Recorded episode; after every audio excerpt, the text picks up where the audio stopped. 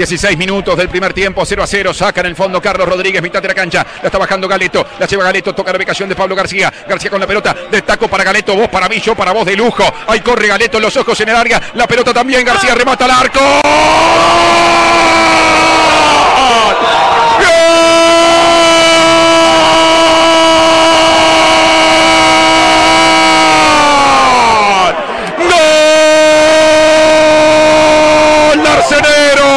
García, después de un vos para mí, yo para vos de antología. Memorable con Galeto la devolución de García, que fue primero engranaje del medio de taco. Puso a Galeto con espacio por la izquierda y con perspectiva para mirar el área. Le mandó un pase medido a García que después del taco siguió corriendo.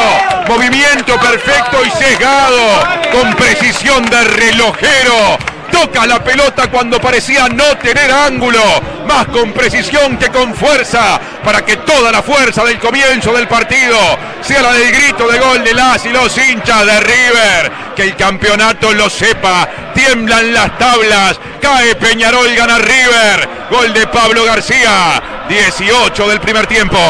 Había comenzado mucho mejor Peñarol, había tenido tres ocasiones muy propicias para convertir. River se lo había sacado de encima, había hecho algunas modificaciones en el equipo para ser más sólido defensivamente. Por ejemplo, correr a García al sector izquierdo y le vino muy bien desde el punto de vista ofensivo también ese cambio, porque combinó muy bien con Galeto. Hay un taco memorable de, de, García, la intensidad de Galeto para ir a buscar una pelota, para recuperar y después combinar, el centro perfecto con la izquierda y la definición sin ángulo, pero muy buena, muy precisa de García para poner el 1 a 0. Un jugador de gran talento que le da la ventaja a River en un partido que estaba siendo muy complicado en el comienzo para el conjunto barcelero.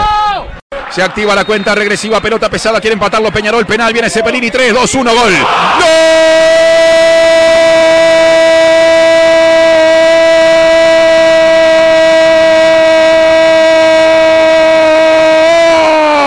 Carbonero Cepelini fuerte con el remate. Fuerte el grito de la gente de Peñarol. Peñarol que empata el partido.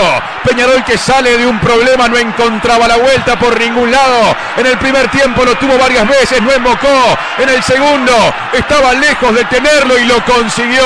Penal de Montiel. Patea Cepelini, empata 1 a 1 en el arco de Lucas Oves. El partido ahora como al comienzo, pero con goles. Cepelini le pegó una pelota pesada y la mandó a la red. Respira Peñarol que iguala en 23 minutos del segundo tiempo. Por decir fútbol, en N24. Y le pegó muy bien Cepelini, ¿no? Eh, la cambió de palo, la tiró a la izquierda de Chazo que fue hacia el otro sector. Y Peñarol empata un partido que lo tenía recontra complicado porque ya no encontraba las facilidades que sí encontró en el primer tiempo, no encontraba sus llegadas, no había tenido prácticamente ocasiones y en una imprudencia, en un error tremendo de River en la saga, bueno, se da el penal bien cobrado por Matonte y la ejecución eh, muy certera por parte de, Cepelini. ¿Qué partido vamos a tener ahora? Eh? Porque Peñarol va a ir a buscar y River ha demostrado que tiene sus herramientas como para poder de contra también lastimar al equipo carbonero. Y lo otro interesante es ver qué pasa con Hichazo, porque otra vez está tirado y sentido el arquero de River. No sería raro que hubiera cambio en el arco del equipo de Arcenero. El fútbol se escucha distinto. Subí la radio.